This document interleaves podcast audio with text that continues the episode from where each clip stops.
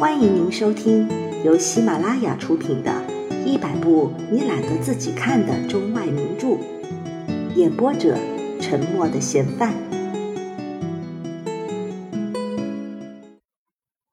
也有的在戏台下边，不听父母之命，不听媒妁之言，自己就结了终身不解之缘。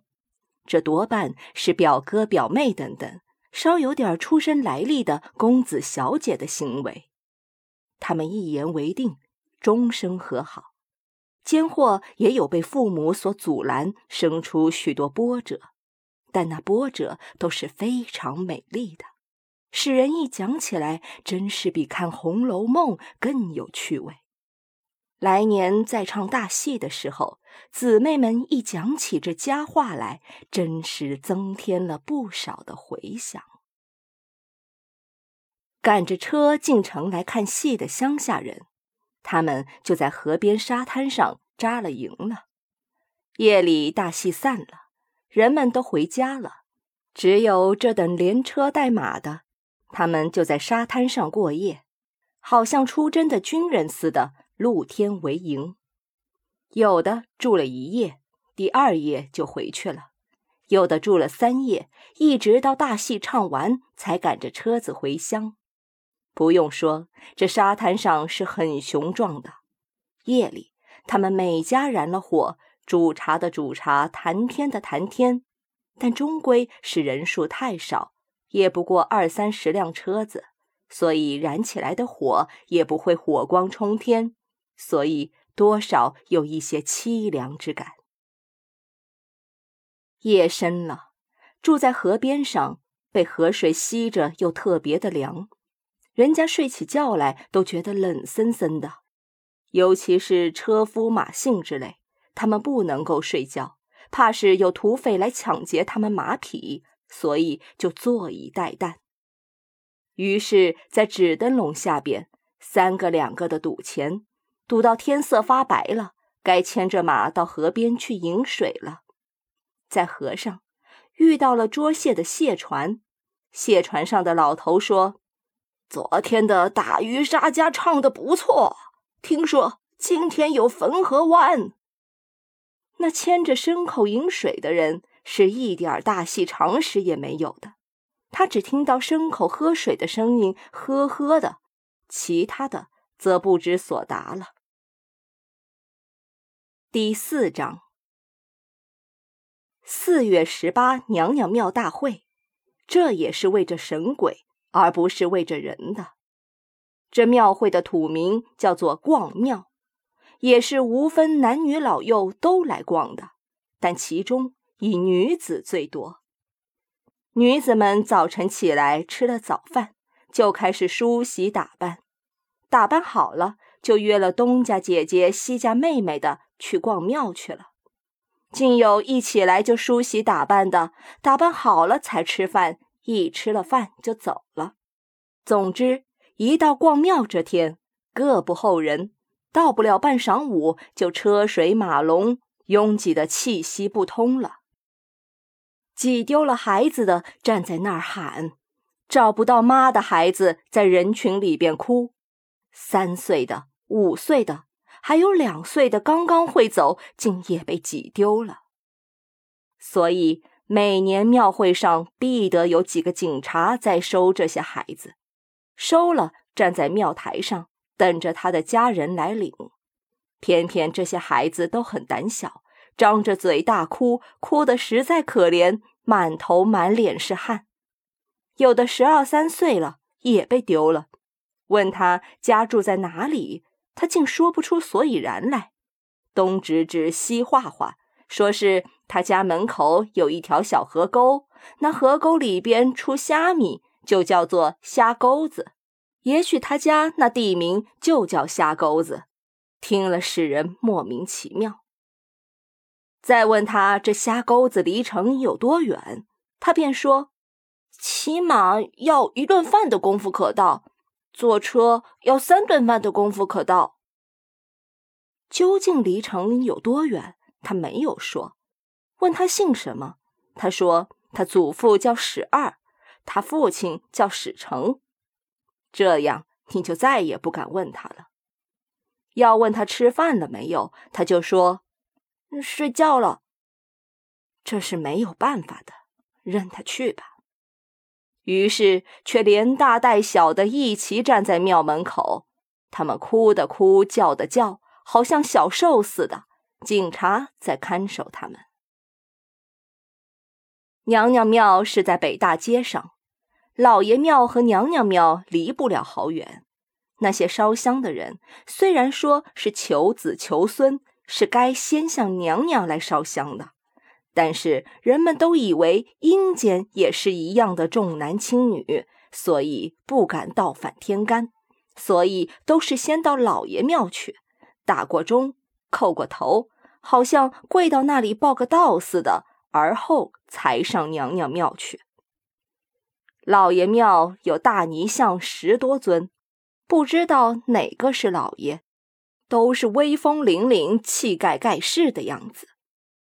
有的泥像的手指尖都被攀了去，举着没有手指的手在那里站着；有的眼睛被挖了，像是个瞎子似的；有的泥像的脚趾是被写了一大堆的字，那字不太高雅，不怎么合乎神的身份，似乎是说泥像也该娶个老婆，不然他看了和尚去找小尼姑，他是要嫉妒的。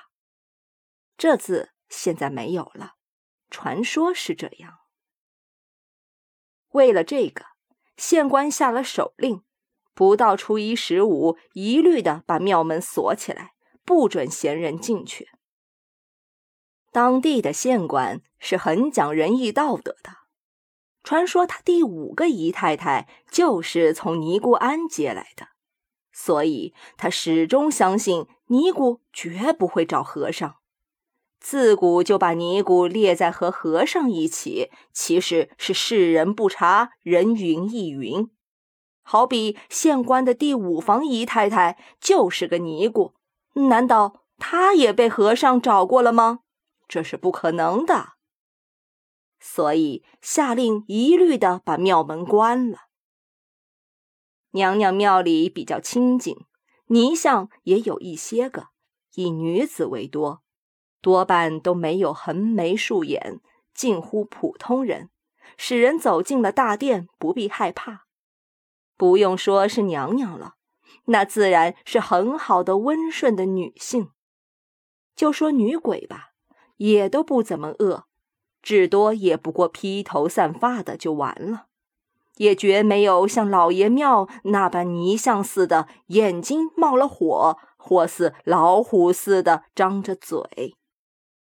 不但孩子进了老爷庙，有的吓得大哭，就连壮年的男人进去也要肃然起敬，好像说，虽然他在壮年，那泥像若走过来和他打打，他也绝打不过那泥像的。所以在老爷庙上叩头的人心里比较虔诚，因为那泥像身子高，力气大。到了娘娘庙，虽然也叩头。但就总觉得那娘娘没有什么出奇之处。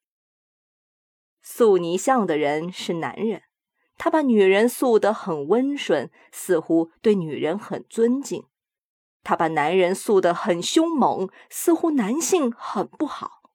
其实不对的，世界上的男人无论多凶猛，眼睛冒火的似乎还未曾见过。就说西洋人吧。虽然与中国人的眼睛不同，但也不过是蓝娃娃的、有点类似猫头的眼睛而已。居然间冒了火的也没有。眼睛会冒火的民族，目前的世界还未发现。那么塑泥像的人为什么把它塑成那个样子呢？那就是让你一见生畏，不但叩头，而且要心服。就是叩完了头，站起来再看看，也绝不会后悔，不会后悔这头是向一个平庸无奇的人白白叩了。至于塑像的人塑起女子来，为什么要那么温顺？那就是告诉人，温顺的就是老实的，老实的就是好欺负的，告诉人快来欺负他们吧。人若老实了，不但异类要来欺负，就是同类也不同情。比方女子去拜过了娘娘庙，也不过向娘娘讨子讨孙，讨完了就出来了，其余的并没有什么尊敬的意思，觉得子孙娘娘也不过是个普通的女子而已，只是她的孩子多了一些。所以男人打老婆的时候便说：“娘娘还得怕老爷打呢，何况你一个长舌妇。”可见男人打女人是天理应该，神鬼其一。怪不得那娘娘庙里的娘娘特别温顺，原来是常常挨打的缘故啊！可见温顺也不是怎么优良的天性，而是被打的结果，或是招打的缘由。两个庙都拜过了的人就出来了，拥挤在街上。街上卖什么玩具的都有，多半玩具都是适于几岁的小孩子玩的。泥做的泥公鸡，鸡尾巴上插着两根红鸡毛，一点儿也不像，可是使人看去就比活的更好看。家里有小孩子的不能不买，何况拿在嘴上一吹又会呜呜的响。买了泥公鸡，又看见了小泥人。小泥人的背上也有一个洞，这洞里边插着一根芦苇，一吹就响，那声音好像是夙愿似的，不太好听。但是孩子们都喜欢，做母亲的也一定要买。其余的如卖哨子的、卖小笛子的、卖线蝴蝶的、卖不倒翁的，其中有以不倒翁最著名，也最上讲究。家家都买，有钱的买大的，没有钱的买个小的。大的就一尺多高，两尺来高；小的有小的像个鸭蛋似的，无论大小都非常灵活，按倒了就起来，起来的很快，是随手就起来的。买不倒翁要当场试验，见货有生手的工匠所做出来的不倒翁。因为屁股太大了，他不愿意倒下；也有的倒下了，他就不起来。所以买不倒翁的人就把手伸过去，一律把他们按倒，看哪个先站起来就没哪个。当那一倒一起的时候，真是可笑。摊子旁边围了些孩子，专在那里笑。